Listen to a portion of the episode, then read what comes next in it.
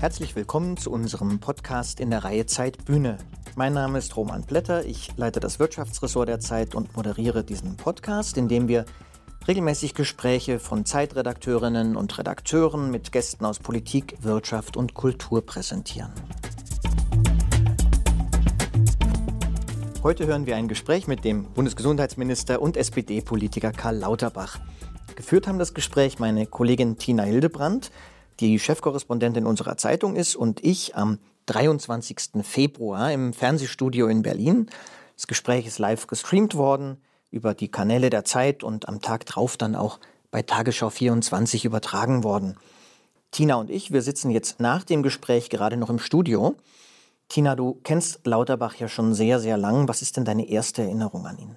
Meine erste Erinnerung, oder muss ich mal überlegen, weiß ich gar nicht mehr, aber eine der lebhaftesten Erinnerungen ist, wie ich ihn mal in seinem Wahlkreis besucht habe, Köln-Mühlheim, ein sehr bunter Wahlkreis, in dem sich auch übrigens die Kolbstraße befindet auf der ja einer der Morde des NSU stattgefunden hat. Und da hat Karl Lauterbach damals Kampftraining gemacht, Wing Zung heißt das, irgendwie eine Kampftechnik, die also besonderen Wert darauf legt, dass sie wirklich an, einsetzbar ist in der Realität und nicht, wo es also sozusagen nicht um die Regeln und Rituale und die Schönheit geht, sondern darauf, dass das wirklich funktioniert. Und da waren wir bei einer Einheit der dortigen Polizei, wo also unglaubliche Schränke waren, mit denen Karl Lauterbach dann äh, wegen Zungentraining unter anderem gemacht hat und äh, dann mit schräg sitzender Brille sich von denen hat in den Schwitzkasten nehmen lassen. Aber die waren ganz beeindruckt und haben gesagt, er äh, hat's drauf, er hat sich gut geschlagen und hat sich dann noch im Nahkampftraining hat er noch gelernt, wie man äh, gegen Messerangriffe vorgeht. Das ist auf jeden Fall eine der lebhaftesten Erinnerungen, die ich an ihn habe.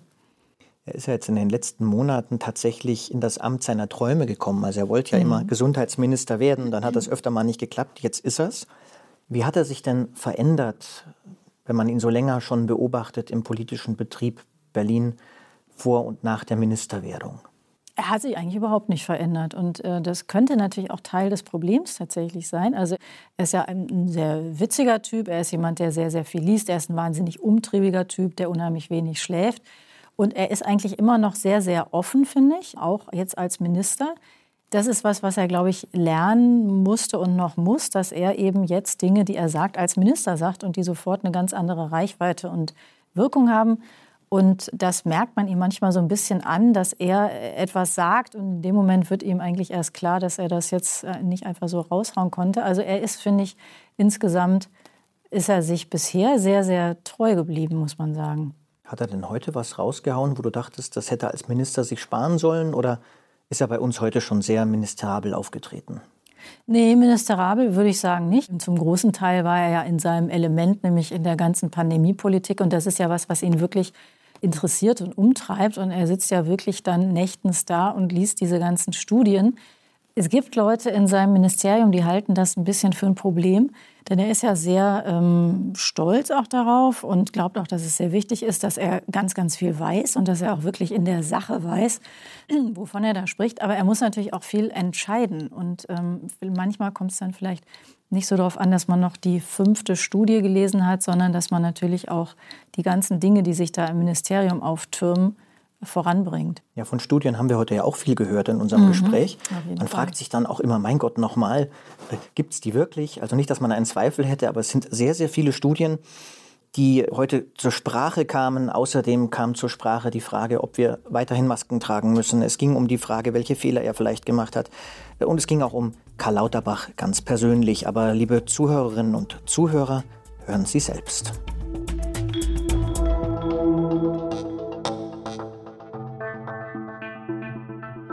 Guten Abend, herzlich willkommen, Herr Lauterbach. Guten Abend, vielen Dank für die Einladung. Ja, herzlich willkommen auch von mir. Wir freuen uns sehr, dass Sie da sind. Wir haben jetzt eine Stunde Zeit vor uns. In dieser einen Stunde wollen wir mit Ihnen darüber reden, was Sie im Moment beschäftigt, politisch, was die Regierung beschäftigt. Und wir wollen gemeinsam mit unseren Zuschauerinnen und Zuschauern auch den Minister, den ja viele schon gut kennen, noch ein bisschen genauer kennenlernen und auch ein bisschen den Menschen Karl Lauterbach. Wir treffen uns heute ja zu einem besonderen Tag. Die Pandemie hat uns natürlich die vergangenen Monate in Atem gehalten, aber tatsächlich diese Woche hat erst mal andere politische Themen gehabt. Sie hatten heute Kabinettssitzung. Können Sie uns erzählen, wie man heute mit der Situation in der Ukraine im Kabinett umgegangen ist, wie Sie das behandelt haben und darüber gesprochen haben? Nein, und zwar deshalb, weil wir im Kabinett, und das ist auch gut so, wirklich vertraulich diskutieren. Ich finde diese also Vorgehensweise, dass im Kabinett offen, aber vertraulich gesprochen wird, richtig. Und das ist daher auch der Grund, weshalb ich mich da ungern, also oder eigentlich gar nicht so äußern müssen, wie wir es besprochen haben. Klar ist, wir sind uns der Lage also voll bewusst, das wird präzise wahrgenommen. Wir versuchen wirklich auch zu reagieren im Rahmen unserer als Bündnispartner, ganz klar. Aber Details also tun, tun nicht zur Sache. Das muss, das muss wirklich verschlossen bleiben.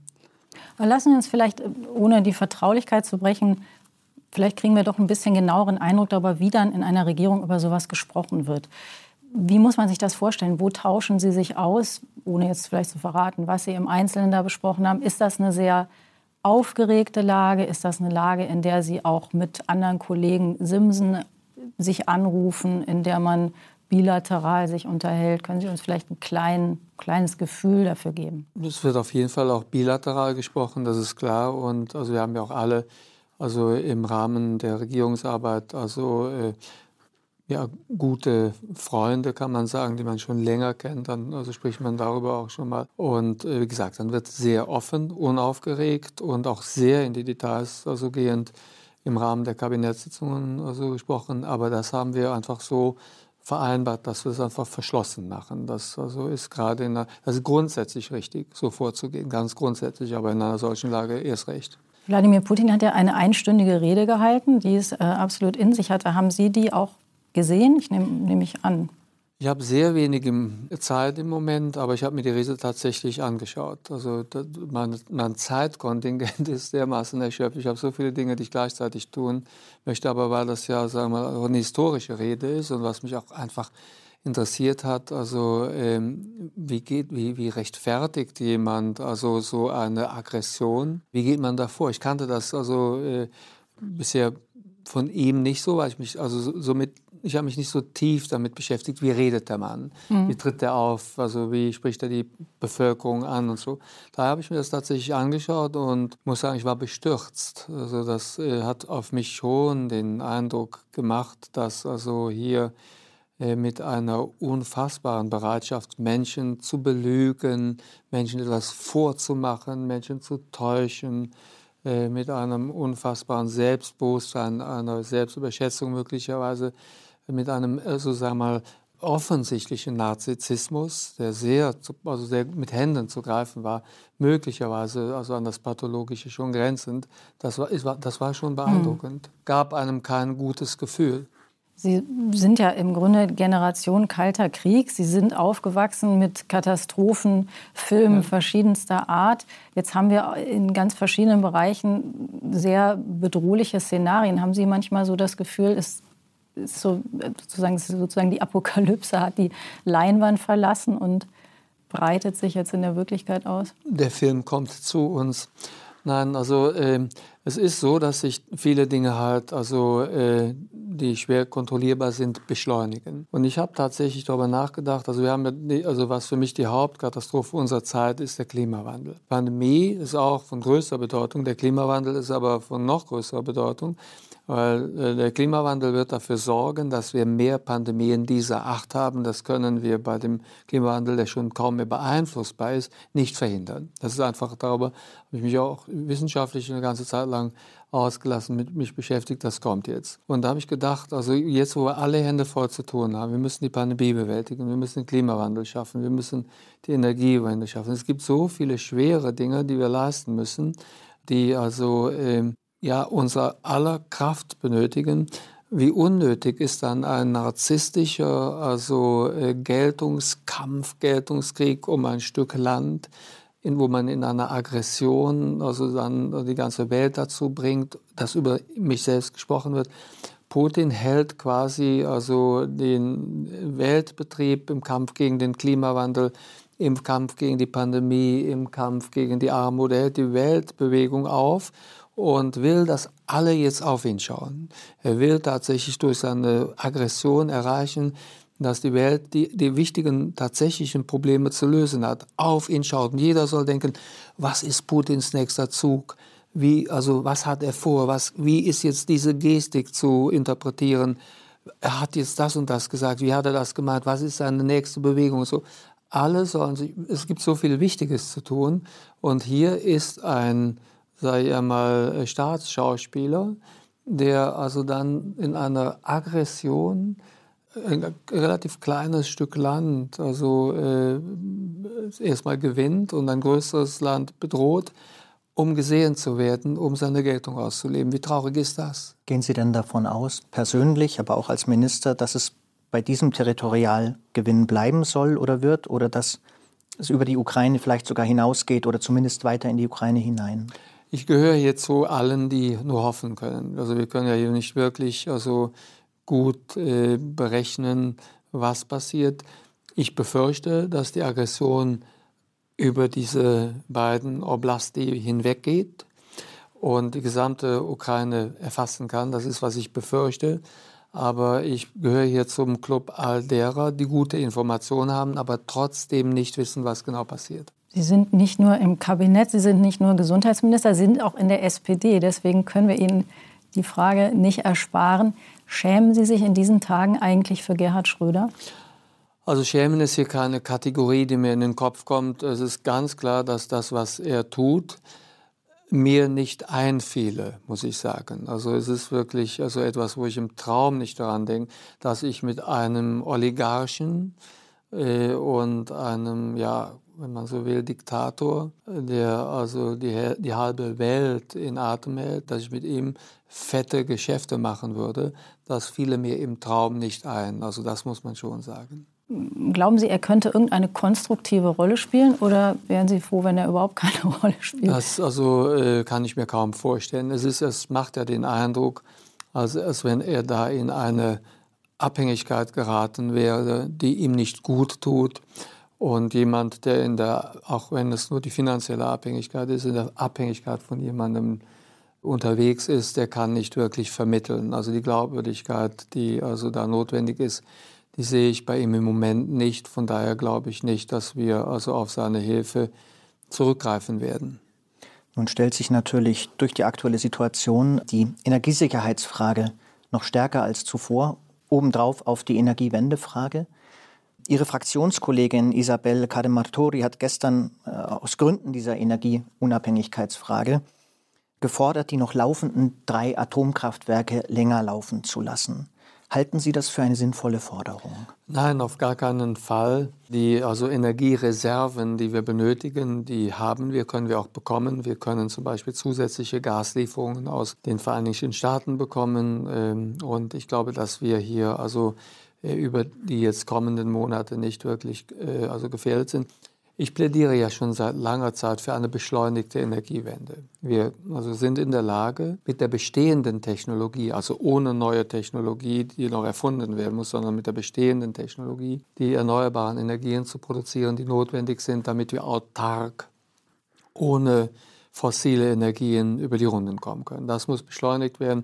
Da bin ich der gleichen Meinung wie Robert Habeck. Ich habe mich mit der Thematik noch im letzten Jahr einmal also intensiver beschäftigt, habe auch ein Buch geschrieben, wo es um Klimawandel geht, wo ich mich intensiv mit der Frage beschäftigt habe, ist eigentlich in Deutschland also die Energiedichte, Wind, also Onshore, Offshore und äh, Photovoltaik, reicht das aus, dass wir für ein Industrieland also in der Lage wären, autark ohne also Import von grüner Energie oder welcher Energie auch immer können wir uns versorgen? Die schnelle Antwort ist ja, das geht.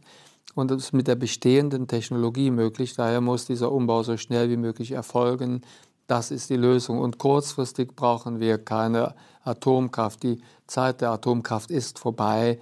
Es gibt keinen ökonomischen also Anreiz für die Atomkraft mehr. Neue Atomkrafttechniken, Thoriumreaktoren und so weiter und so fort werden nie also mit der also klassischen erneuerbaren Energie durch Wind und Photovoltaik konkurrieren können. Somit das brauchen wir nicht. Wobei es ja darum in dieser Forderung explizit nicht ging, um neue Atomkraftwerke, sondern wir sind ja jetzt in das einer Situation. Sehr gut Ich glaube, wir kommen ohne also diese Entscheidung da und sollten also diesen Vorschlag daher äh, nicht aufgreifen. Zumal ja die Flüssiggaslieferungen Terminals bräuchten, von denen wir vielleicht noch nicht genug haben. Das heißt, für eine Übergangsphase ist ja, glaube ich, selbst wenn man die einen Ausbau schneller machen würde von Windkraft und Erneuerbaren, das Gas gesetzt, also dass man es für eine Übergangsphase brauchen wird. Und das ist richtig, aber mhm. also zunächst einmal also die also zusätzliche ich sag mal, Verfügbarkeit äh, von Gas kann gesichert werden, notfalls durch also äh, zusätzliche Terminals. Wir müssen ja jetzt sagen wir kurzfristig und mittelfristig denken. Kurzfristig sind wir nicht in Not, weil wir noch entsprechende Reserven haben und uns versorgen können. Und mittelfristig kann es durchaus sein, dass wir äh, klug beraten sind, uns also von Gaslieferungen äh, aus Russland etwas unabhängiger zu machen.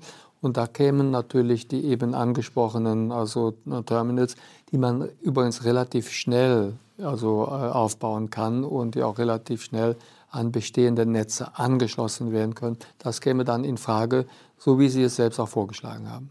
Herr Lauterbach, da, über das Thema könnte man noch endlos reden, auch über die Frage, zu welchen Kosten dann diese Beschleunigung, die Sie sich vorstellen, zu machen ist. Aber wir müssen über ein Thema sprechen, das zwangsweise Ihr Leib- und Magenthema geworden ist, nämlich Corona und die Pandemie. Dafür sind Sie zuständig als Gesundheitsminister. Sie sind jetzt noch keine drei Monate im Amt. Die Pandemie dauert schon an die zwei Jahre. Die Menschen erwarten Lockerungen. Alle reden darüber, wann es Lockerungen geben kann.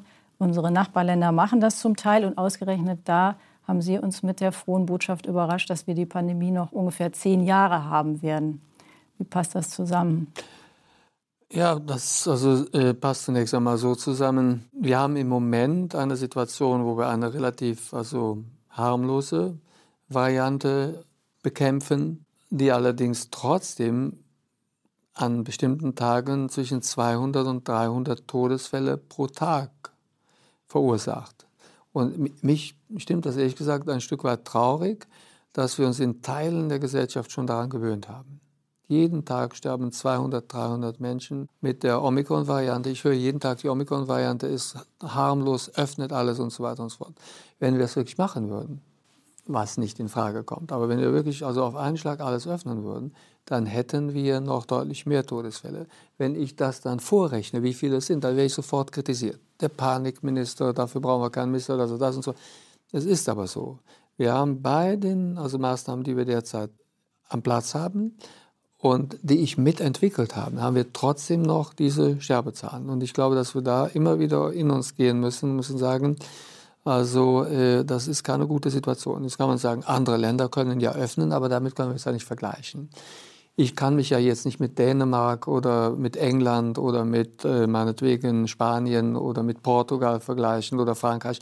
Mit diesen Ländern können wir uns nicht vergleichen, weil wir haben im Vergleich zu all diesen Ländern bei den über 60-Jährigen eine deutlich höhere Quote von Ungeimpften. Ein Land wie England, wo zwei Prozent der über 60-Jährigen ungeimpft sind, da ist mehr möglich. Oder beispielsweise Spanien, Portugal, sehr hohe das sind alle, oder selbst Spanien, äh, selbst Italien, selbst Italien, das sind 4 Prozent bei den über 60-Jährigen, die sind nicht geimpft. Aber wir haben jetzt 12 Prozent. Von daher, wir sind gut beraten, vorsichtiger zu sein, weil uns ist es nicht gelungen, das war vor meiner Zeit, aber uns ist es nicht gelungen, kollektiv nicht gelungen, die also über 60-Jährigen, die besonders gefährdet sind, in dem Maße zur Impfung zu bringen, wie es notwendig wäre kommen gleich zum Thema Impfpflicht. Aber können Sie einmal noch mal sagen, zehn Jahre ist eine wahnsinnig lange Zeit, wie Sie auf diese Perspektive der zehn Jahre auf jeden kommen? Fall. Die schnelle Antwort ist Lesen. Lesen, also wissenschaftliche Literatur. Wenn also ein Virus komplett neu kommt, also es gibt keine Grundimmunisierung, kein gar nichts in dem Sinne, dann sind zwei Jahre quasi die, die Babyzeit des Virus. Das ist dann die ja haben wir jetzt schon erlebt. Die haben wir jetzt erlebt. Das, also, also das Virus ist jetzt zwei Jahre da. Es verändert sich noch sehr schnell. Wir haben jetzt schon eine Reihe von Varianten gesehen. Und jetzt ist die Frage, also äh, bleibt es bei diesen Varianten? Also sagt das Virus, jetzt habe ich zwei Jahre lang im Abstand von mehreren Monaten neue Varianten gebracht. Ich bin gesättigt, zwei Jahre, das hat mir gereicht. Ab jetzt also verändere ich mich nicht mehr. Es gibt einfach nicht diese Wissenschaftler, die sagen, dass das denkbar wäre oder wahrscheinlich ist. Die Wissenschaftler schreiben viel mehr, also dass es wahrscheinlich ist, dass es weitere Varianten gibt. Dass es nicht einfach nach und die, der Laie denkt, dass die Varianten alle voneinander abstammen, sozusagen äh, wie Kinder von ihren Eltern. Meinetwegen Wuhan-Virus, ist äh, sozusagen das Muttervirus von dann also dem Alpha-Virus. Alpha-Virus ist das Vatervirus von Beta-Virus. Beta-Virus ist das Muttervirus von meinetwegen dann Delta. Delta stammt von Omikron ab und so weiter, dass, dass die sozusagen wie Generationen wären. Das wären unterschiedlich. Dann hätten wir schon die fünfte oder sechste Generation von Virus. Wir sind nach wie vor in der zweiten Generation. Denn alle Varianten, die wir bisher kennen, sind Geschwister und die haben alle einen Stamm Wuhan. Somit sind wir noch immer in der zweiten Generation Virus. Und das ist somit noch früh in der Entstehungsgeschichte. Und wenn man dann die Literatur liest von also Virusexperten, die also sich damit beschäftigen, wie entwickeln sich Viren und so weiter und so fort, wie lange dauert es, bis die harmloser werden, wie lange dauert es, bis sie mal also gefährlicher werden und wieder harmloser und so geht hin und her und so, dann kommt man eben auf diese Literatur, die beschreibt, also zehn Jahre wird auf jeden Fall eine realistische Zeit sein. Die Welt ist auf jeden Fall eine andere geworden. Äh, übrigens, das sieht man auch bei anderen Viren, HIV beispielsweise. Also äh, ist also ist jetzt 40 Jahre mit uns, wenn man so will, und ist immer noch da, beschäftigt uns auch noch, ist Gott sei Dank nicht so ansteckend wie also SARS-CoV und so. Aber somit, dass, also, äh, dass das Virus in zehn Jahren weg ist, ist eher eine optimistische Annahme. Und wir können einfach nur hoffen, dass die Varianten, die jetzt noch kommen, dass die nicht zu gefährlich sind. Und eine Hoffnung, der aktuellen Situation Herr zu werden, ist die Impfpflicht die jetzt debattiert wird. Der Bundestag wird sich in den nächsten Tagen und Wochen damit beschäftigen. Es gibt de facto vier Ansätze, gar keine Impfpflicht ab 18, ab 50 oder so eine Art Vorratsbeschluss, den man später scharf schalten könnte, wenn neue Varianten kommen. Mögen Sie noch einmal Ihre Position in dieser Impfpflichtdebatte einmal kurz darlegen und warum Sie für welche Lösung wären? Ich bin für die Impfpflicht also ab 18, also natürlich, weil das handwerklich also aus meiner Sicht der sauberste Vorschlag ist. Da äh, bin ich der gleichen Meinung wie Bundeskanzler Scholz, der sich da auch angeschlossen hat, viele andere. Wissen Sie, wofür brauchen wir die Impfpflicht? Nicht für die Bekämpfung der jetzigen Omikron-Variante, sondern also die Impfpflicht also soll zum Tragen kommen, wenn also im Herbst das Wetter wieder schlechter wird, mehr Menschen sich drinnen verhalten und wir dann mit den neuen Varianten ringen müssen. Kann sein, dass wir dann nochmal mit Omikron zu tun haben, auch das ist nicht ausgeschlossen. Das kann aber auch eine andere Variante sein. Aber wir, sind dann wieder zusammen, also die, das, die Zeit draußen ist vorbei, der Sommer ist vorbei, der Herbst ist da, wir sind wieder drinnen und dann kommt die neue Variante. Und dann haben wir noch immer das Problem, was ich eben beschrieben habe, was andere Länder um uns herum nicht so haben. Sie sind dann noch immer alle da. Die über 60-Jährigen, ungefähr 12 Prozent, die nicht geimpft sind. Somit muss der Schutz wieder beginnen. Wir können dann ja, selbst wenn es nur Omikron wäre, was, dann müssen wir wieder das tun, was wir jetzt machen. Wir müssen dann die über 60-Jährigen, die ungeimpft sind und diejenigen, die ungeimpft sind, also und Risikofaktoren haben, wir müssen sie schützen halt. Wir können ja nicht sagen, also das haben wir jetzt ein paar Mal gemacht, jetzt nicht mehr, sondern allein die rechtliche Grundlage ist die gleiche. Wir müssen wieder den Schutz machen. Und, und die Impfpflicht ab 18 also, äh, würde das Problem lösen, weil wenn ich die Impfpflicht ab 18 jetzt durchsetzen würde, dann wären also aus den 12 Prozent Ungeimpften oder lassen es 10 Prozent sein, das würde auch keinen großen Unterschied machen.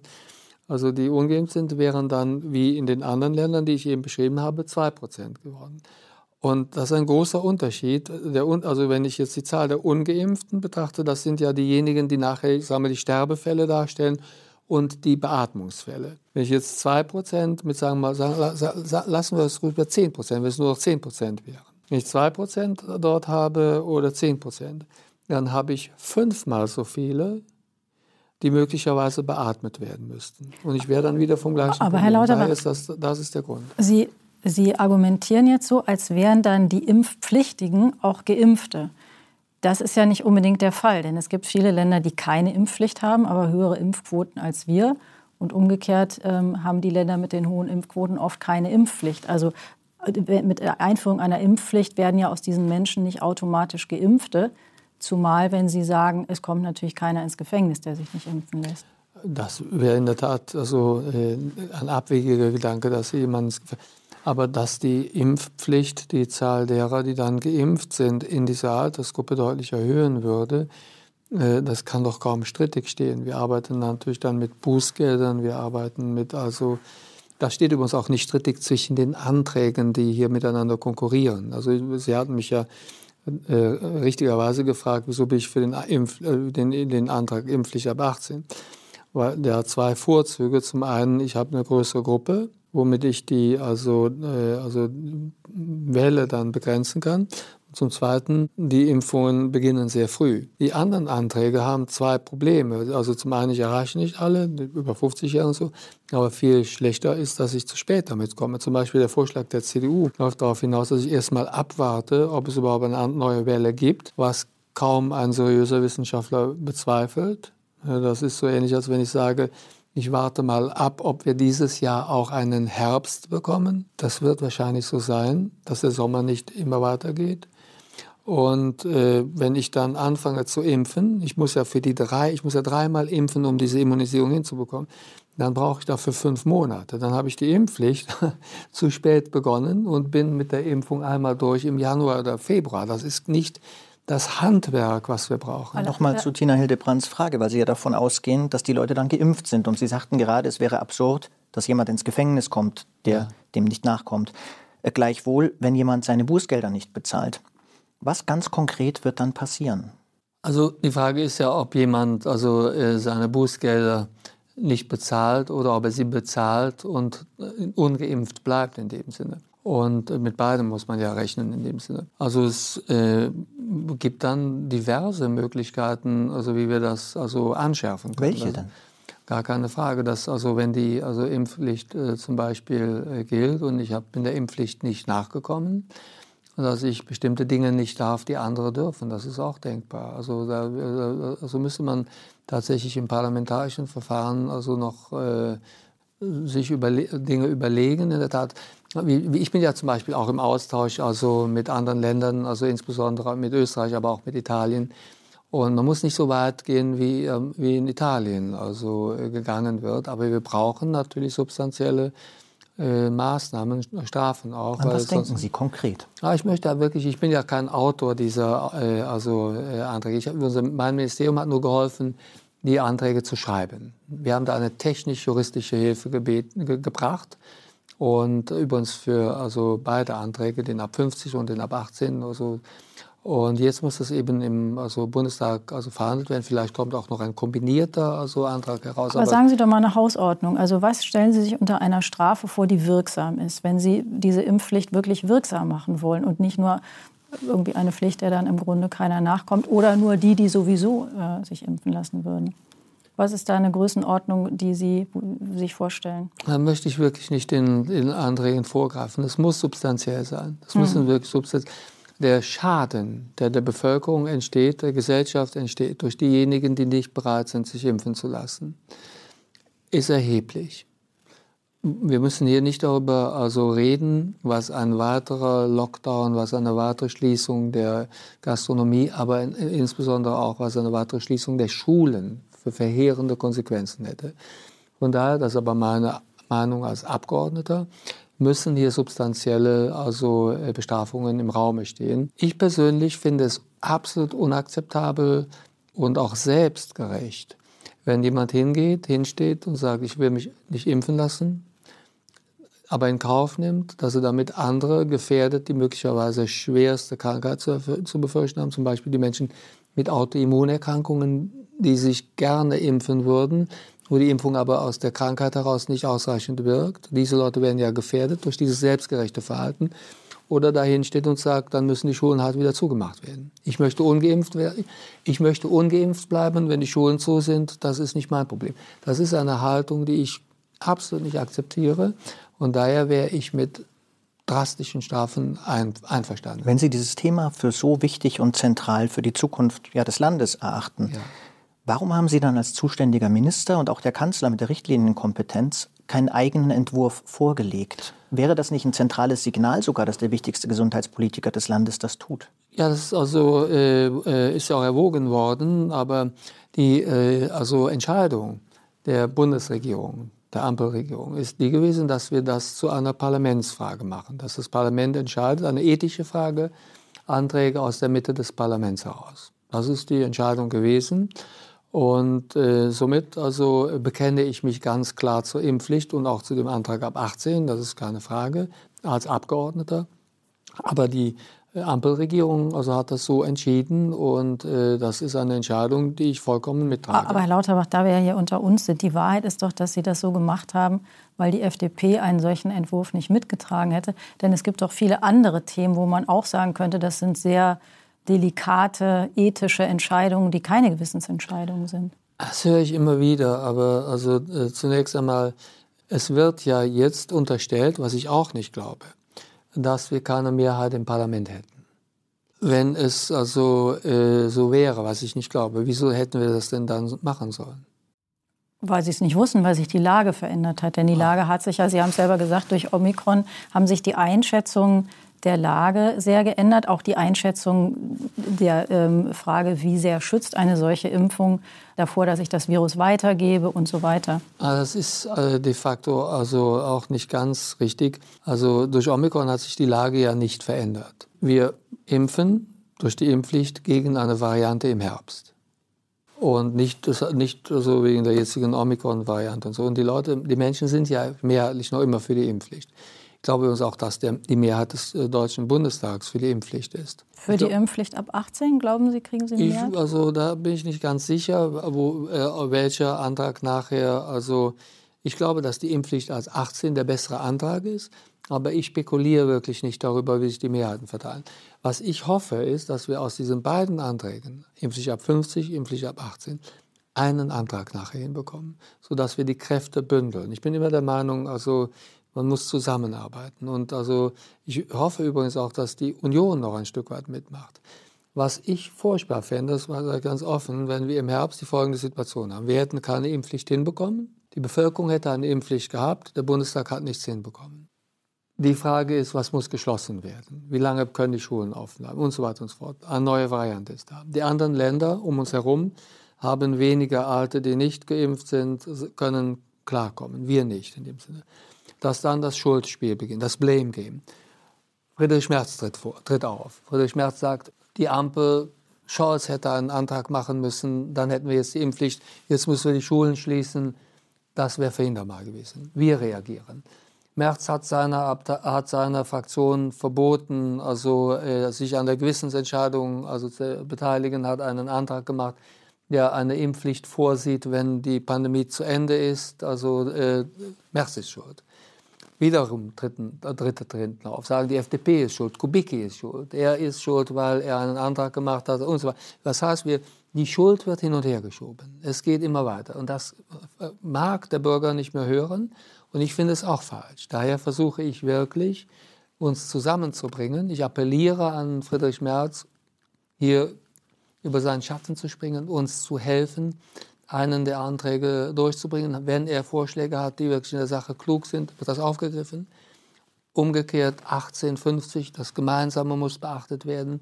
Wichtig ist, dass die Impfpflicht früh kommt. Ich hoffe, ich hoffe, wir bekommen noch etwas hin, aber ich würde wirklich hier im Team spielen. Damit wir die Impfpflicht nicht zu lang ausweiten, weil noch viele andere Themen haben, noch eine kurze Nachfrage dazu. Sie haben als Hauptbegründungen für die Impfpflicht zwei äh, Argumente angeboten. Das eine eine neue Variante, die kommen könnte und ähm, der wir begegnen müssen, damit wir vor die Welle kommen, wenn ich es richtig paraphrasiere.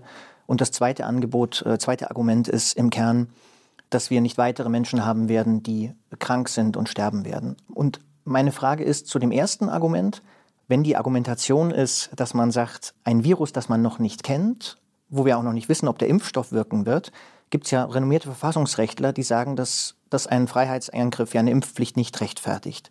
Wie antworten Sie auf dieses Argument? Und die andere Frage, die Menschen, die krank werden könnten, denen steht ja frei, sich impfen zu lassen. Es gibt genug Impfstoff. Warum ein Zwang? Genau, also fangen wir mit dem ersten an.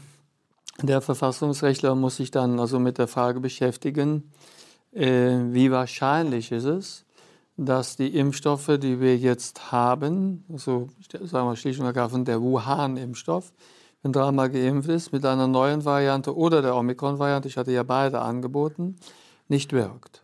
Na, wie wahrscheinlich ist das? Und da würden fast alle Wissenschaftler weltweit, die sich damit beschäftigen, würden sagen, also der Impfstoff wirkt.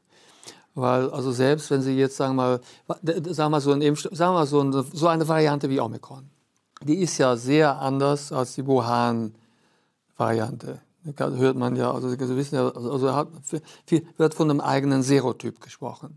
Also schon eine deutliche Veränderung. Trotzdem von also 1000 also, äh, Proteinen, Genen, sind noch 960 identisch. Das heißt, die, also und die, bei den anderen Varianten ist, der, ist der, der Anteil, der identisch ist, viel größer in dem Sinne.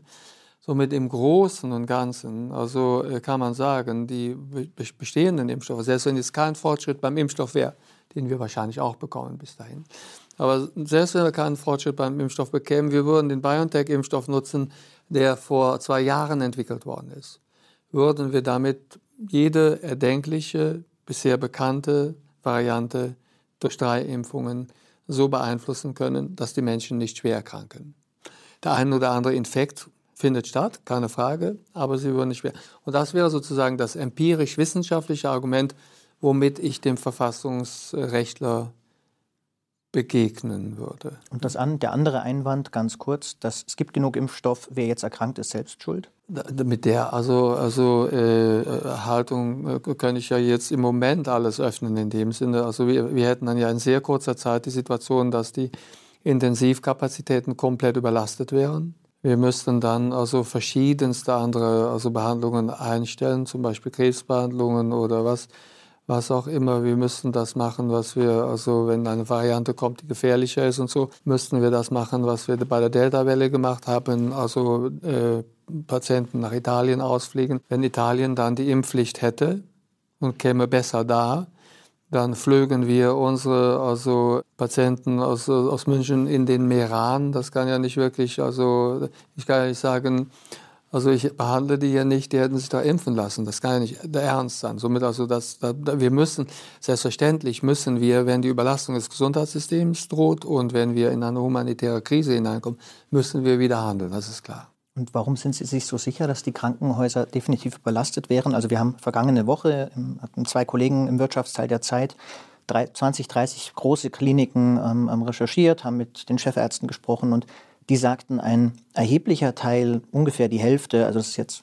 keine ganz valide Zahl, aber Pi mal Daumen die Hälfte der mit Omikron hospitalisierten Patienten sei explizit nicht wegen dieser Infektion dort, sondern wegen anderer Themen. Das stimmt ja auch. Das ist jetzt bei Omikron der Fall. Weil eben im Moment so viele Omikron-Infektionen stattfinden, also dass also äh, viele mit Omikron in die Klinik kommen, aber für andere Gründe und so. Das ist ja gar, gar kein Problem. Aber zum einen, also wenn jemand mit Omikron also in die Klinik kommt, für einen Herzinfarkt zum Beispiel, er hat einfach den Herzinfarkt zu viel geraucht. Das war der Grund, er kommt mit dem Herzinfarkt in die Klinik, hat aber Omikron mitgebracht. Ist trotzdem seine Prognose, den Herzinfarkt zu überleben, sehr viel schlechter. Somit, also, was ist der Unterschied zwischen jemandem, der mit Omikron oder der wegen Omikron in die Klinik kommt und dann in der Klinik am Herzinfarkt stirbt oder jemandem, der mit dem Herzinfarkt in die Klinik kommt und hat auch Omikron und stirbt am Herzinfarkt, weil er auch Omikron hat. Somit nur weil jemand mit Omikron in die Klinik kommt, bedeutet das nicht, dass seine Prognose sich nicht deutlich verschlechtert hätte. Und da genügt es tatsächlich auch etwas, ich habe den Artikel gelesen in dem Sinne, da hat mich also über, hat mich ein bisschen, dass die Kollegen da nicht also äh, sagen wir, mehr bringen. Wir haben im Moment zwei. Mit Kollegen drei, meinen Sie die anderen Ärzte, ja? Genau. Wir haben zum Teil nicht ihre, nicht ihre Redaktion, das würde ich mir nicht leisten wollen, also hier Ihre Redaktionskollegen, nicht beim laufenden Interview. Aber äh, äh wir haben derzeit also an Tagen 200 bis 300 Menschen, die also äh, sterben, an Omikron im Wesentlichen. Das kann man nicht verharmlosen, finde ich nicht akzeptabel. Letzte Frage zur Impfpflicht. Ab März soll sie oder in wenigen Tagen soll sie in Pflegeeinrichtungen endgültig gelten. Es gibt jetzt einige Bundesländer, die das nicht rechtzeitig umsetzen oder sagen, sie schaffen es nicht rechtzeitig, das umzusetzen. Kommt das denn jetzt rechtzeitig? Wird es überall starten rechtzeitig oder wird es länger dauern? Der rechtliche Beginn ist ja durch das Gesetz vorgegeben. Das startet äh, in Deutschland weit am gleichen Tag. Auch in Bayern. Auch in Bayern, genau. Also das, das Gesetz gilt auch in Bayern. Und dann ist zum Beispiel, also um ein, um ein Beispiel zu nennen, dann können Sie niemanden mehr einstellen, der nicht geimpft ist. Am Stichtag. Das Recht gilt dann. Das ist also der Vollzug ist dann also bei den Ländern, aber es ist also es ist auf jeden Fall dann rechtlich nicht mehr darstellbar. Ich kann da nicht hingehen zum Beispiel also und sage, okay, bei, bei uns geht das jetzt nicht. Ich stelle noch Ungeimpfte ein. Die, meinetwegen, ich mache es mal ganz simpel, die Ungeimpften aus also Baden-Württemberg werden dann in Rheinland-Pfalz eingestellt. Was also, machen Sie denn mit den Ungeimpften, die Sie schon eingestellt haben, die dann da sind und sich weiterhin nicht impfen lassen? Ja, da haben wir ja eine Handreichung mit den Ländern gemeinsam entwickelt, die immer also weiter sich, also zunächst werden also die Ungeimpften an die Gesundheitsämter gemeldet. Die Gesundheitsämter schreiben dann die Ungeimpften an, dann müssen die Ungeimpften sich erklären, ob sie schon Impftermine haben, also ob sie Impftermine wahrnehmen wollen und so weiter und so fort. Und wenn dann die Dinge klar sind, dann kommen dann die entsprechenden also äh, äh, Betretungsverbote und äh, Arbeitsverbote. Also das ist dann also die, die, die, die, die Entwicklung. Wie schnell das jetzt abgearbeitet werden kann von Gesundheitsamt zu Gesundheitsamt, hängt von der Belastung ab. Das sind ja viele in einigen Bundesländern, Sachsen beispielsweise. Aber selbstverständlich wird das Gesetz umgesetzt und dass es notwendig ist, das sieht man ja an den Sterbefällen, die wir jetzt in Einrichtungen der also Langzeitpflege auch haben, wo ältere Leute sterben, weil sie sich infiziert haben. Was rechnen Sie, mit wie viel Pflegepersonal rechnen Sie, dass Sie dadurch verlieren werden, die also weiterhin dabei bleiben, sich nicht impfen zu lassen, für die dann im Grunde erst ein Betretungsverbot, dann am, am Ende eine Kündigung steht? Also ich glaube, das ist, das ist ja keine Kündigung, sondern die, die Leute also kündigen ja selbst, wenn man so will. Also muss vorsichtig sein, die wird niemandem gekündigt. Die sind am Ende nicht mehr da, ne? Ja, ich glaube, dass das zum Schluss gar nicht so viele sein werden. Ich glaube, dass es hier gilt, es wird nicht so viel also sein, es wird nicht so heiß gegessen wie gekocht, weil also zum einen wissen, weiß ich von vielen Bundesländern, dass also die Quote nicht hoch ist. Beispielsweise in Niedersachsen, also äh, da, da lassen Sie in vielen Kliniken und so, da sprechen wir von zwei Prozent und dergleichen und das sind dann zum Teil auch Leute, die also äh, Beschäftigte sind in den Kliniken, aber keine Pflegekräfte. Also ich höre hier immer, das äh, wären also je nachdem, wo, wo man ist, so 20, 30 Prozent der, Pflegekräfte, der Pflegekräfte. Das ist nicht richtig. Das sind Beschäftigte. Da geht es oft um Leute, die Menschen, die in der Küche arbeiten oder beispielsweise in der Bewirtschaftung, Hausmeisterei und so weiter. Und die eigentlichen Pflegekräfte, das sind weniger. Wenn es aber so ist, dass also äh, hier Pflegekräfte partout, also sagen, also die ich mache das nicht, dann muss gekämpft werden, dass wir diese Menschen versuchen zu überzeugen. Wir müssen wirklich ins Gespräch gehen, da muss um jeden Einzelnen gekämpft werden.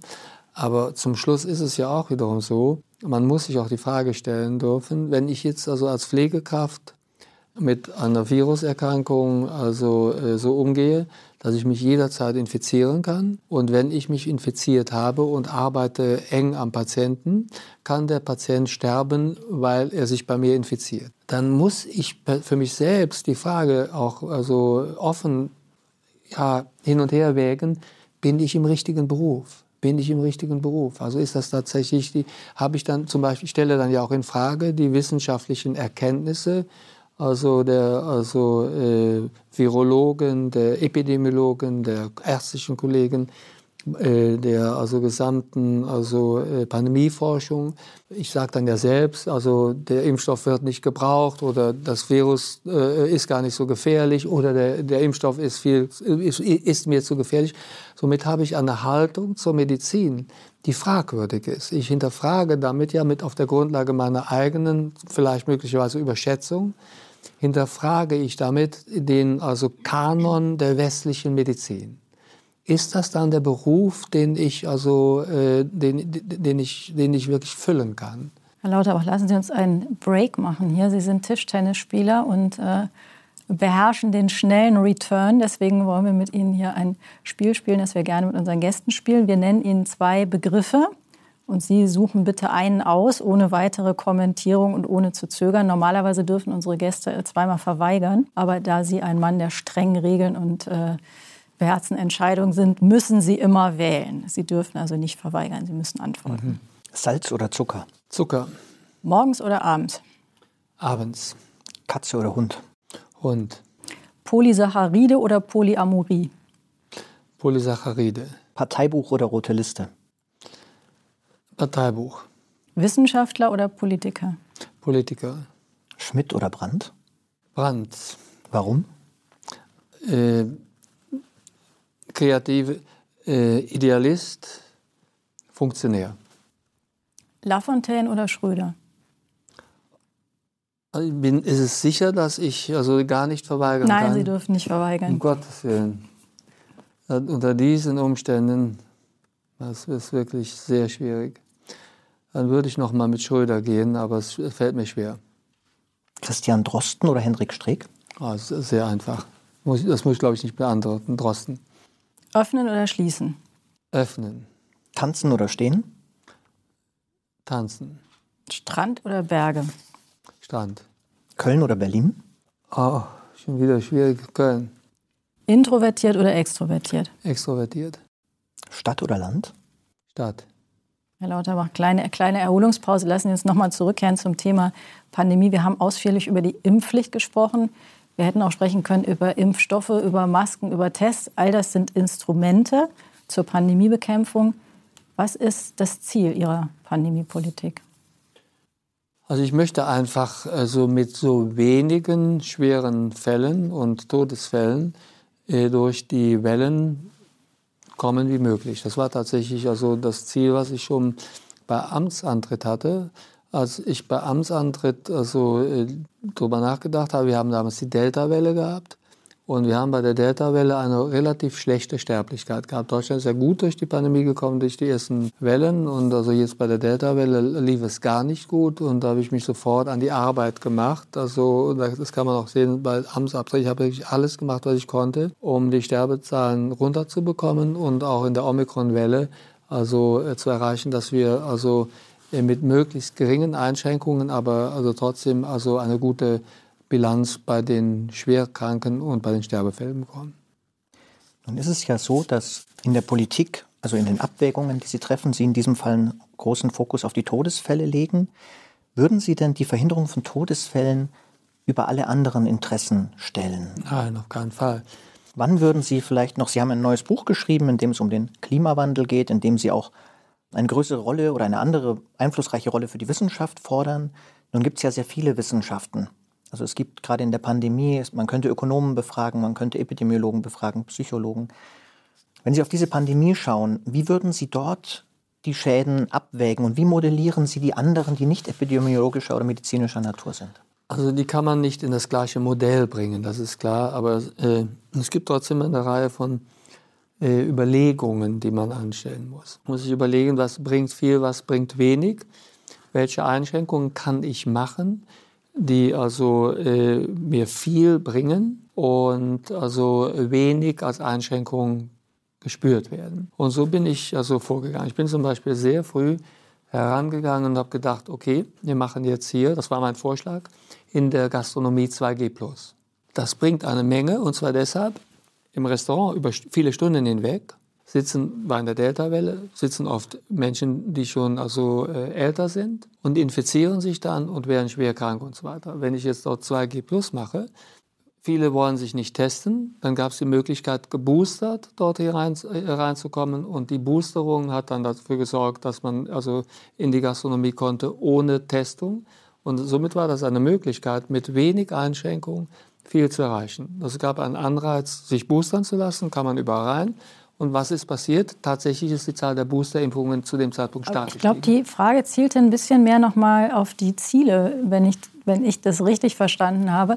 Und die Frage, wie Sie das gewichten. Also Sterbefälle sind schlimme individuelle Schicksale. Ja. Das ist mit großer Trauer und Leid verbunden. Das, ähm, das will auch niemand kleinreden.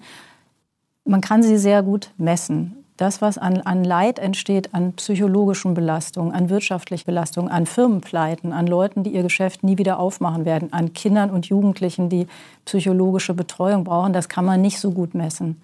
Das sind aber natürlich auch Schäden, auch dauerhafte Schäden, die entstehen. Ja, Wie fließt das, das sozusagen in, ihr, in Ihre Abwägung ein? Es fließt ständig in meine Abwägung. Also mir wird ja unterstellt, also und bin ich nicht der Einzige übrigens, also zeitweise war das auch bei Christian Drosten so, ähm, dass für mich nur die vermiedenen Todesfälle äh, zählen und alles andere nicht. Die Ökonomie spielt keine Rolle, die Kinder nicht und so weiter und so fort. Das ist natürlich falsch.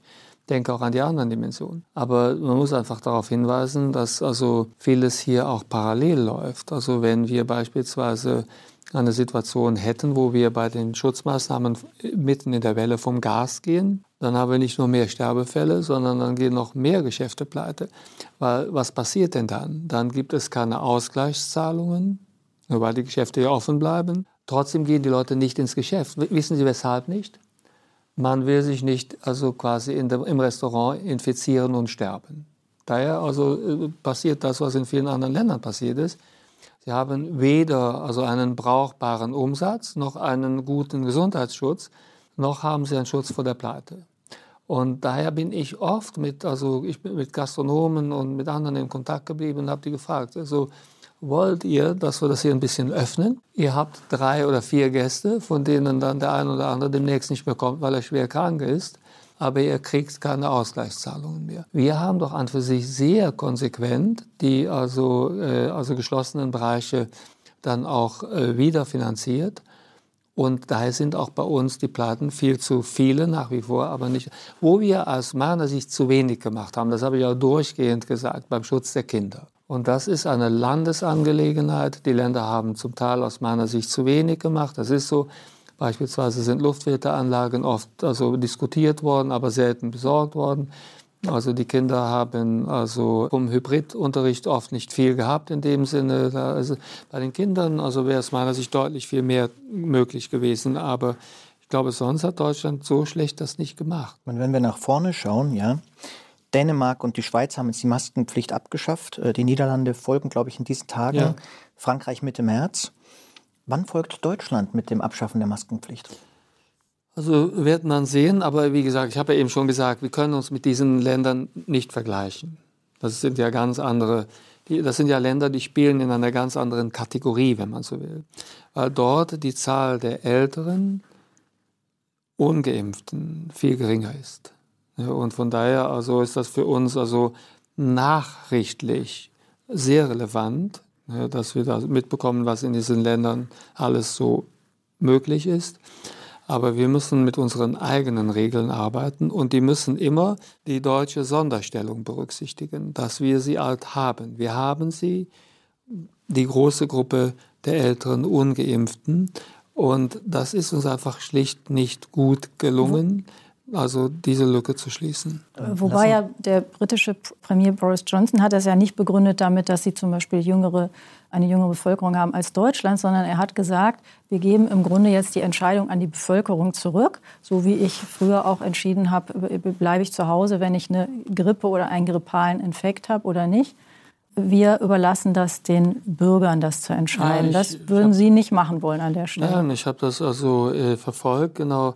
Wie gesagt, er hat hier einen also Vorteil, den wir halt nicht haben. Wir haben fünfmal so viele über 60-Jährige. Aber das ist ja nicht seine Begründung gewesen. Nee, das ist, ist es trotzdem ein Vorteil für ihn. Wenn er das nicht hätte, also dann könnte er es sich nicht leisten. Also auch Boris Johnson wird es nicht lange durchstehen, wenn jetzt plötzlich also die Hubschrauber in der Luft wären und würden die Leute hin und her fliegen. Das wäre, denke ich mir mal, schwer für ihn zu stemmen. Er kann sich das leisten, weil er weiß, dass die besonders Gefährdeten, also Älteren, also zu einem sehr großen Maß, und ich bin ja auch mit seinem Gesundheitsminister im engen Austausch und auch mit seinen Wissenschaftlern und so, die sagen alle, naja, es geht jetzt bei uns, weil sie sind weg die große Zahl der älteren Ungeimpften ist weg, die ihr noch habt. Und das Zweite ist auch, sympathisch ist das auch nicht ganz, was er jetzt macht.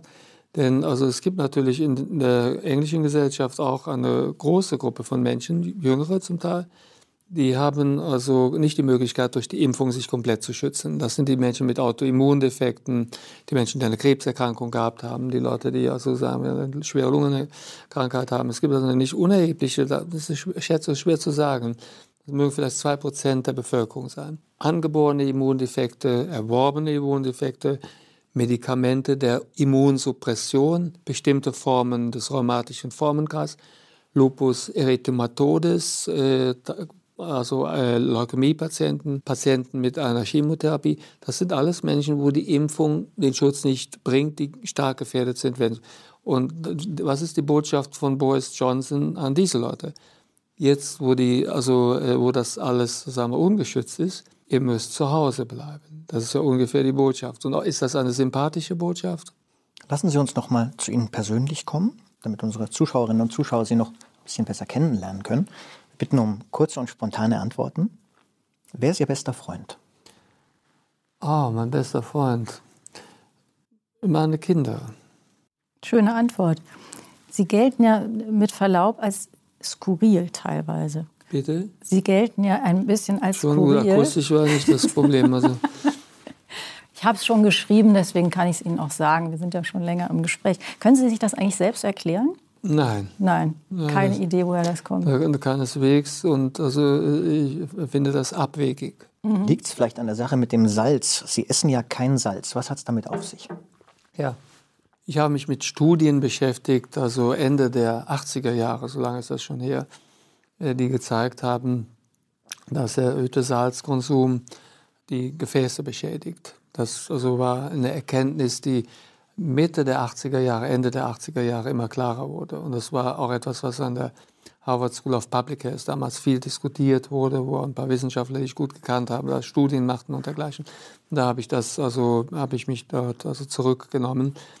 Aber es ist also in der normalen Nahrung ist immer ein bisschen Salz darin, somit man geht nicht ganz salzfrei.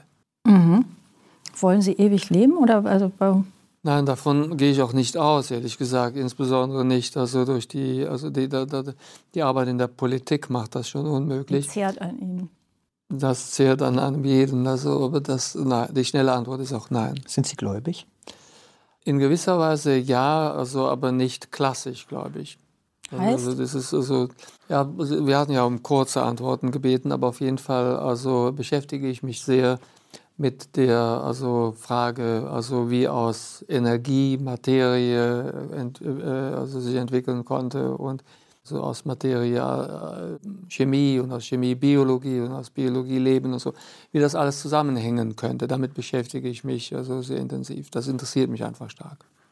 Angenommen, Sie könnten etwas zurücknehmen, das Sie mal gesagt haben. Was wäre das? Oh, muss ich Sache. nachdenken. Also, da wüsste ich nicht. Also, es gibt es sicherlich sehr viel. Also, da, wenn mir Zeit hätte zum Nachdenken, eine Menge, aber jetzt auch so spontan fällt mir nicht Wenn wir jetzt in der Bundespressekonferenz wären, könnten Sie sagen, ich reiche das nach. Aber Bitte, ich reiche das nach, genau. Sie haben einen großen Teil der Fliegen, die Sie früher getragen haben, äh, für einen guten Zweck versteigert. Für wie viel ist die teuerste weggegangen und wer hat sie gekauft? Offen gesagt, das weiß ich gar nicht. Ich habe damals die Versteigerung mit also einem privaten also Fernsehsender gemacht. Kann ich ja hier auch sagen, RTL, und die haben immer was dazu getan. Daher weiß ich gar nicht mehr, also äh, ich, ich kann mich an die Preise also nicht erinnern.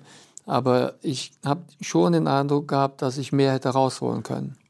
Also irgendwo läuft jetzt eine Lauterbach-Fliege in der Welt rum, Auf jeden Fall, die, die die Fliegen- unter Wert verkauft wurde. Die, also die Fliegen sind weg. Genau, ich habe noch eine kleine, also ich habe noch, noch einen kleinen Rest, den werde ich aber auch noch verscherbeln. In der Bunten haben Sie äh, mal bekannt gegeben, dass Sie Single sind und haben daraufhin sehr viele Liebesbriefe bekommen. Welches war denn der schönste? Also das darf ich gar nicht sagen, aber ich bin, ich bin, es war in einer Phase, wo ich sehr zei- äh, stark zeitlich beansprucht war. Daher bin ich nicht zu einer, also äh, den, äh, den, äh, also den Ausführungen angemessenen, präzisen Lektüre gekommen. Welche Corona-Regel haben Sie selbst schon mal gebrochen? Äh, ohne Maske, wo Maskenpflicht war. Sie haben ja lange Kampfsport betrieben. Ich durfte mich im Rahmen einer Recherche auch selbst davon überzeugen. Das war sehr beeindruckend. Mussten Sie das schon mal einsetzen? Ja, Wo? Mhm. Also bei einer Streitschlichtung, genau. Das ist aber schon Gott sei Dank länger, das ist schon etwas länger her, ja. Lassen Sie uns über das Thema Öffentlichkeit sprechen. Sie sind neben Olaf Scholz momentan den Rankings zufolge der beliebteste Politiker in Deutschland in der Regierung. Angela Merkel liegt noch vor Ihnen. Gleichzeitig sind Sie aber auch einer von denjenigen, die am allermeisten angegriffen werden, bis hin zu physischen Übergriffen und, und Anschlägen auf Ihr Eigentum. Woran liegt das? Woran liegt diese Polarisierung? der Sache geschuldet.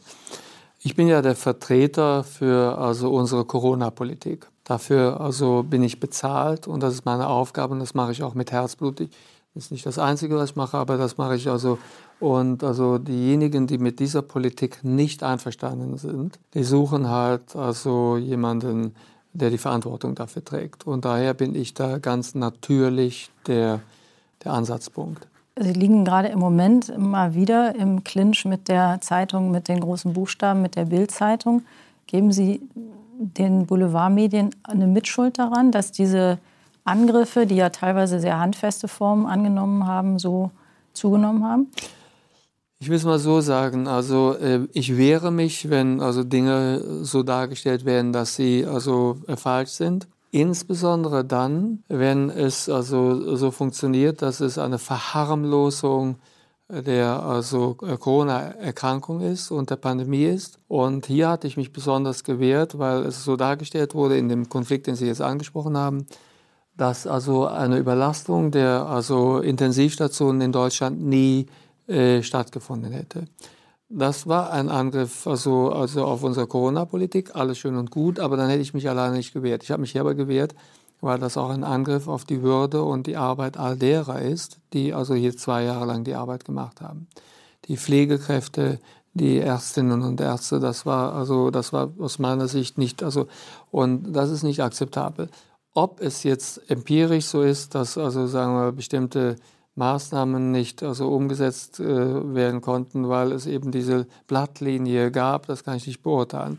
Es ist auf jeden Fall so, dass ich mich immer wehre, wenn so etwas also kommt.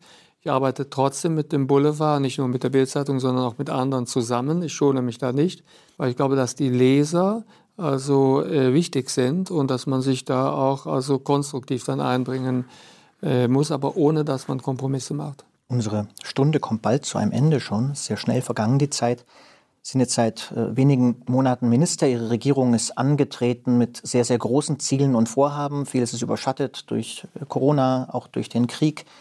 Gleichwohl haben Sie natürlich einiges vor, vor allem was das Klima angeht, die Energiewende anbelangt. Haben Sie manchmal Zweifel, ob das überhaupt zu schaffen ist? Also eine Frage, äh, die sich mir gar nicht stellt. Also ich blicke immer nach vorn, was ist denn hier möglich? Ne, was ist noch möglich? Und also wie eben, also anfänglich auch gesagt, also wenn jemand wie Putin wichtige Energie der ganzen Welt absaugt, die dann fehlt für die Bewältigung des Klimawandels, für die Bewältigung der Pandemie, für die Bekämpfung also von Wassermangel, von, für das, das an Geld geht verloren ohne, dann ist das einfach schade, aber man muss nach vorne blicken. Man muss das Problem dann managen und einfach nach vorne. Ich blicke immer nach vorne, so weit wie es geht. Dann lassen Sie uns noch mal ganz weit nach vorne blicken. Wir haben die zehn Jahre erwähnt, die Sie uns prognostiziert haben mit der Pandemie in irgendeiner Weise. Was macht Karl Lauterbach in zehn Jahren? Ich weiß es nicht. Also ich glaube nicht, dass ich mich dann noch mit der Pandemie beschäftige. Ich glaube, dass die Pandemie also ihre, ihren Schrecken verlieren wird über die Jahre. Also die Tatsache, dass die Pandemie dann noch gibt, oder dass es SARS-CoV dann noch gibt. Das ist eine andere Aussage, als dass sie uns noch also im Alltag bestimmen wird. Und das wird sie auch mich Aber nicht. wir wollen ja nicht wissen, was das Virus macht, sondern Sie. Was macht denn Karl Lauterbach? Sind Sie noch Politiker oder sind Sie dann wieder Wissenschaftler? Die schnelle, die schnelle Antwort ist, ich weiß es nicht. Also ich blicke immer, also, also ich fahre auf Sicht und gucke jetzt erstmal, dass die Arbeit, die sich mir stellt, dass ich die wirklich also qualitativ zufriedenstellend mache. Darauf achte ich. Und also so eine sehr lange Perspektive habe ich für mich selbst nicht. Die habe ich, lange Perspektiven sind wichtig für unser Land und auch für die Umwelt, aber nicht für mich. Da müssen Sie mal die Modellierer fragen, was die die Modellierer, also die, die Modellierungen funktionieren ja immer nur mit sehr vielen Datenpunkten und da lässt sich bei mir nichts zu, nicht zu. Unser Gespräch zu dritt endet an dieser Stelle. Wir haben aber während der Sendung noch ähm, Fragen von Zuschauerinnen und Zuschauern von Ihnen bekommen. Die würden wir jetzt in einer Auswahl äh, an Sie stellen. Die Zuschauerinnen und Zuschauer können die hochvoten und so ist das Ranking entstanden. Sehr gerne. Äh, erste Frage. Äh, guten Abend, Herr Lauterbach. Was ist geplant, um die Gendermedizin voranzubringen, vor allem im Hinblick auf eine bessere medizinische Versorgung von Frauen? Ja, zunächst einmal müssen wir uns auch Krankheiten widmen, die also bei Frauen äh, eine also wichtige Bedeutung haben, aber viel zu wenig beforscht und versorgt werden, wie zum Beispiel die Endometriose oder also was auch sehr wichtig ist, das Chronic Fatigue Syndrom. Das ist auch ein äh, Syndrom, was Männer auch bekommen, aber Frauen viel mehr in dem Sinne. Und indem wir eben die Erkrankungen also äh, in den Vordergrund stellen, aber auch die Möglichkeiten. Also äh, die Frauen bringen diese Krankheiten zu erforschen, zu behandeln und so weiter und so fort, kommen wir voran. Ich bleibe immer gerne im Konkreten und also nicht also im Allgemeinen. Keine allgemeinen sagen wir mal, Absichtserklärung, sondern die, die Krankheiten, um die es hier geht. Long-Covid beispielsweise ist bei Frauen sehr weit verbreitet. Chronisches äh, Fatigue-Syndrom, oft als eine Komplikation also von Long-Covid. Endometriose ist eine sehr wichtige Erkrankung, die hier zum Tragen kommt. Also das sind nur drei Dinge. Die nächste Frage schließt sich da direkt an. Sehr geehrter Herr Bundesminister, am 11.01.2022 hat Frankreich eine nationale Endometriose-Strategie beschlossen. Wann ist es in Deutschland soweit? Also mit diesen nationalen Strategien habe ich es nicht so, weil da typischerweise wenig bei rumkommt. Aber was wir hier machen müssen, ist, wir müssen Forschungsmittel zur Verfügung stellen, weil es also tatsächlich eine Krankheit, die sehr wenig erforscht ist. Und wir müssen darüber hinaus also äh, auch äh, so Lehrstühle für diesen Bereich haben. Soweit ich weiß, ich will ja nichts Falsches sagen, aber gibt es in Deutschland keinen also Lehrstuhl, der sich auf diese Erkrankung spezialisiert hätte. Es wird alles gemacht im Rahmen der ganz klassischen Gynäkologie. Dann haben wir eine Frage von Ruth. Welche Veränderungen im Gesundheitswesen möchten Sie in Ihrer Amtszeit als Gesundheitsminister erreichen? Also es sind viele, aber ich bringe mal ein paar Beispiele. Wir also müssen äh, in Teilen des Krankenhaussystems uns ein Stück weit von den Fallpauschalen verabschieden. Das haben wir schon in der Pflege gemacht. Also die Krankenhauspflege wird nicht mehr über die Fallpauschale vergütet. Ich glaube, dass wir bei der Kinderheilkunde, auch in der Gynäkologie, in der Geburtshilfe, also äh, hier in diese Richtung uns äh, bewegen müssen. Wir müssen eine bessere Krankenhausplanung hinbekommen. Bei der Krankenhausplanung müssen qualitative Aspekte der Krankenhausversorgung eine Rolle spielen, nicht nur die Wirtschaftlichkeit der Häuser.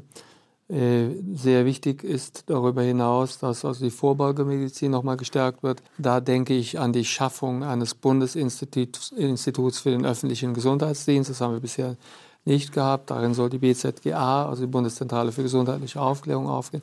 Also eine ganze Reihe von also Maßnahmen. Einfach ausgedrückt, ein Stück weit das Gesundheitssystem entökonomisieren und die Vorbeugemedizin stärken. Hier kommt noch mal eine anonyme Frage, die äh, anschließt an das Thema, das wir schon hatten. Das ist ähm, eine Frage, ich hoffe, dass alle sie verstehen. Mir ist nicht ganz klar, was damit gemeint ist. Wieso finanziert das BMBF die Medikamentenstudie BC007? Müssen Sie uns erklären, was das ist? Ich kenne sie nicht für Personen, die an Long-Covid erkrankt sind, aber nicht für Menschen, die an MECFS, das Chronic Fatigue Syndrom, leiden.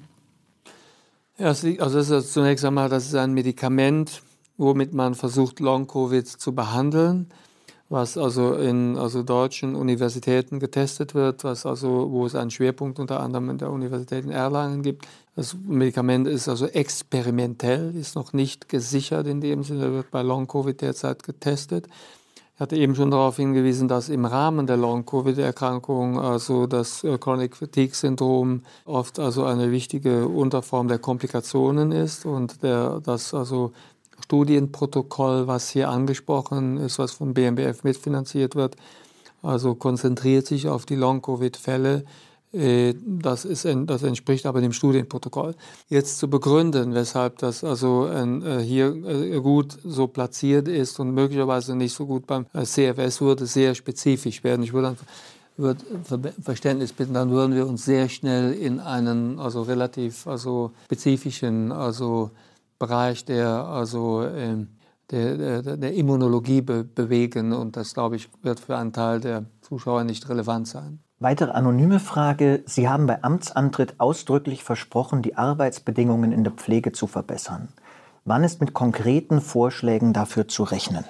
Ja, also prüfen derzeit äh, in der Pflege, wie wir die Pflege, also äh, Leistung so dokumentieren können, dass wir uns einen besseren Überblick also verschaffen können, welche Pflege ist also äh, von hoher Qualität und wo ist die Pflege überlastet. Da gibt es unterschiedliche also Dokumentationssysteme, die da eingesetzt werden können, sodass man die Pflege also in unterschiedlichen Krankenhäusern beispielsweise Stationen vergleichen kann. Eins ist das sogenannte PPR 2.0-System. Es gibt ein anderes, das ist gesetzlich von uns, also in der letzten Legislaturperiode eingeführt worden, da war ich sogar beteiligt, das sogenannte 137k Ausschreibesystem. Und diese beiden Systeme, das ist ein Beispiel. Die, da überlegen wir uns im Moment, was für ein System wir machen. Damit würden wir dann die versuchen, die Arbeitsbelastung in der Pflege zu reduzieren. Ein weiterer Bereich, also wo wir tätig sind, ist derzeit also ähm, ist die Pflege aus der Fallpauschale rausgeflogen. Daher ist, steht mehr Geld für die Pflege zur Verfügung. Äh, das Geld kommt aber derzeit bei der Pflege oft nicht an, weil das Geld, was für die Pflege jetzt also zur Verfügung steht, da argumentieren die Krankenhäuser oft, dass etwas also Pflege wäre am Patient, was aber damit nichts zu tun hat. Da wird im Prinzip eine andere administrative Aufgabe beispielsweise oder eine Aufgabe in der, also, äh, ja, in der Radiologie oder was auch immer, das wird dann so ausgegeben, als wenn es Pflege wäre. Und dabei wäre das eigentlich eine zusätzliche Pflegestelle, die wir da gerne vergütet hätten. Das sind drei konkrete Beispiele, wo wir in Arbeit sind. Die nächste Frage ist auch nochmal anonym. Was tun Sie für eine bessere Versorgung psychisch kranker Menschen? Wird es mehr Kassensitze für Psychotherapeutinnen geben? Ja, wir haben tatsächlich hier eine massive Unterversorgung. Also wir haben da ein paar Mal schon daran gearbeitet. Die Psychotherapie ist besser geworden, dass man einen Erstkontakt bekommt, aber die dann darauf folgende Versorgung also ist oft nicht möglich. Und da muss auch tatsächlich etwas verändert werden. Wir haben tatsächlich eine also psychotherapeutische Versorgung, wo oft weniger schwere Fälle sehr lange versorgt werden, zum Teil länger als also wissenschaftlich gesichert, derweil schwere Fälle gar nicht versorgt werden. Diese also Fehlversorgung, will ich das mal nennen, müssen wir angehen. Das ist, gehört auch zu den vielen Problemen, also die ich gut kenne, äh, die aber in dieser Legislaturperiode gelöst werden sollen. Weitere anonyme Frage, wann wird dafür gesorgt, dass gesetzlich versicherte Menschen dieselbe Qualität an ärztlicher Versorgung erhalten wie Privatpatienten? Naja, da, da haben wir in der Tat in dieser Legislaturperiode äh, nicht viel vor. Die also Situation ist die, dass also im Koalitionsvertrag festgelegt wurde, dass also die Systeme der privaten Krankenversicherung und der gesetzlichen Krankenversicherung nicht also angeglichen werden. Dabei also wird es bleiben. Äh, ich bedauere das, das ist klar, aber ich bin auf der anderen Seite ein sehr fairer versuche zumindest ein sehr fairer Verhandlungspartner in der großen Koali in, in der, also in der Koalition zu sein, in der, in der Zusammenarbeit in der Ampel.